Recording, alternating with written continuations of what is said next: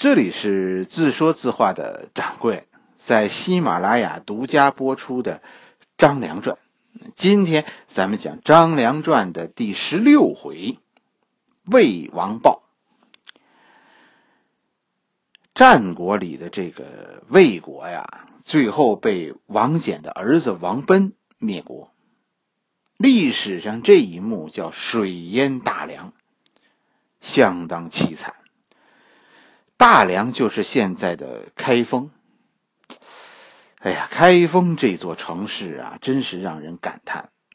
今年夏天我们旅游的时候去了开封，给我印象最深刻的就是开封的水患，天灾占七成，另外三成啊是人祸。开封就是汴梁，七朝古都，但那些都是历史了，无数的繁华都被。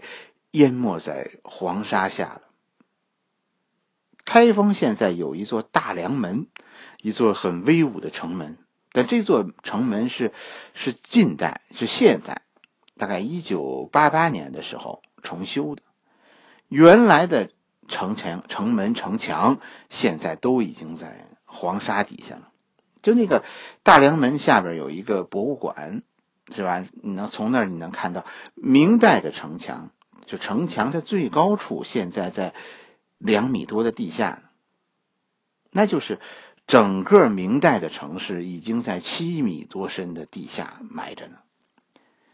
历史中，开封第一次被从这个世界上抹去，就是秦将王贲水淹大梁，魏国因此灭国。魏国灭亡的时候，当时魏王的弟弟。是吧？宁陵君魏咎带着他未成年的弟弟魏豹踏上了流亡之路。他们能活下来，肯定是因为当时他们的岁数小，应该是这样。他们能在一起，就说魏豹和魏咎能在一起，就说明他们是一个母亲。他们是跟着母亲被被流放的。弟弟魏豹当年没有封爵，其实就说明他不到十岁。那就哥哥大概十二三、十四五这样是吧？弟弟不到十岁。等到陈胜、吴广起义，魏豹这哥俩就出来造反了。咱们前文书讲过是吧？陈胜手下两员大将，一个是吴广，另一个是周氏。周氏就是魏国旧臣。等到周氏掌握了军权，就帮着老东家恢复了魏国。可陈胜好景不长。是吧？吴广因为内乱而死，周氏最后也战死了。魏咎作为秦作为魏王，就遭到了章邯的清算，被秦军包围了。魏咎最后和章谈章邯啊和谈，以自己一死换取全城百姓免遭屠城。哥哥魏咎就这么死了，但魏咎的死让魏国人呢十分感动。为弟弟魏咎以后东山再起奠定了基础。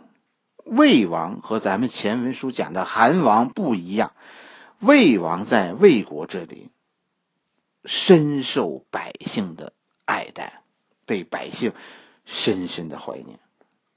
陈胜死了，是吧？项梁杀了景驹，接受了范增和张良的建议，搞这个诸侯复辟的时候。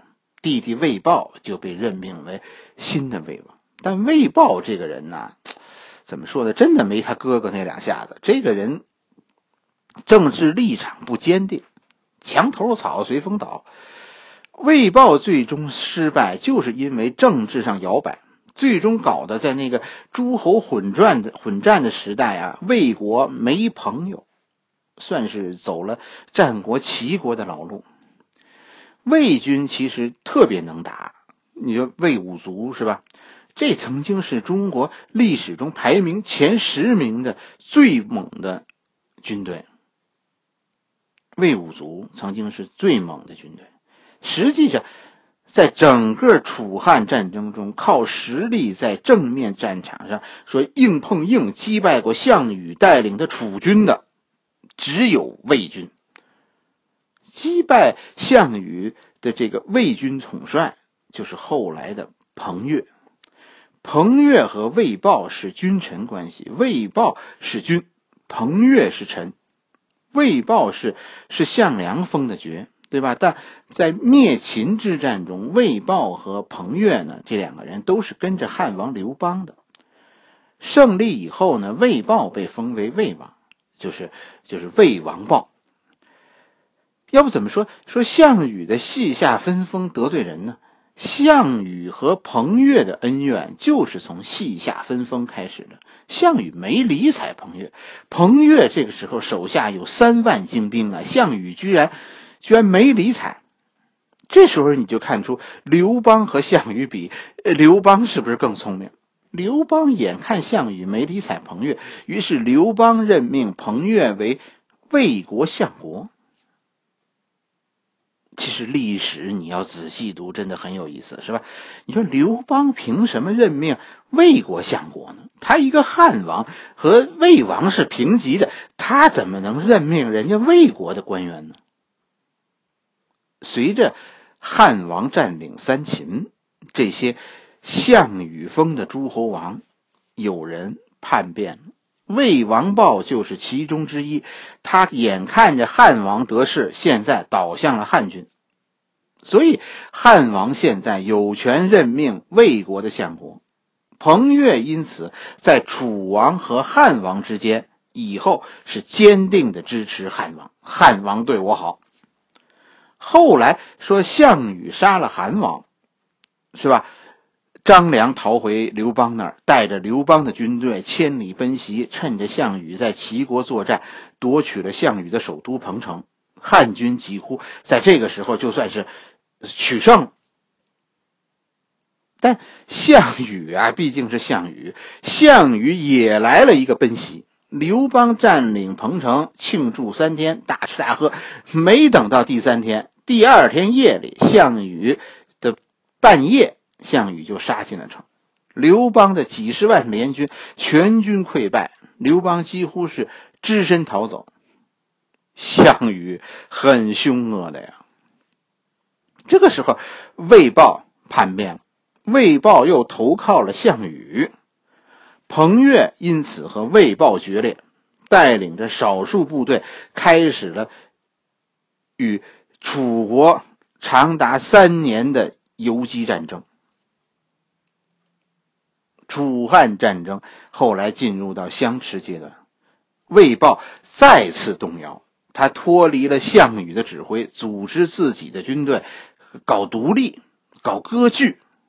后来呢，咱们讲《萧何传》的时候讲过刘邦的左勾拳，是吧？刘邦的左勾拳韩信击败了魏豹，魏豹再次投降，归顺汉王，最后被汉王的部将杀死，理由就是担心他再次叛变。汉王对这个事儿也没有追究。是啊。你数数，魏豹这一生六次叛变呢，在这短短的三年时间里，你说这个人朝秦暮楚，反倒是这个彭越十分坚定，始终就是支持汉王，始终是和项羽。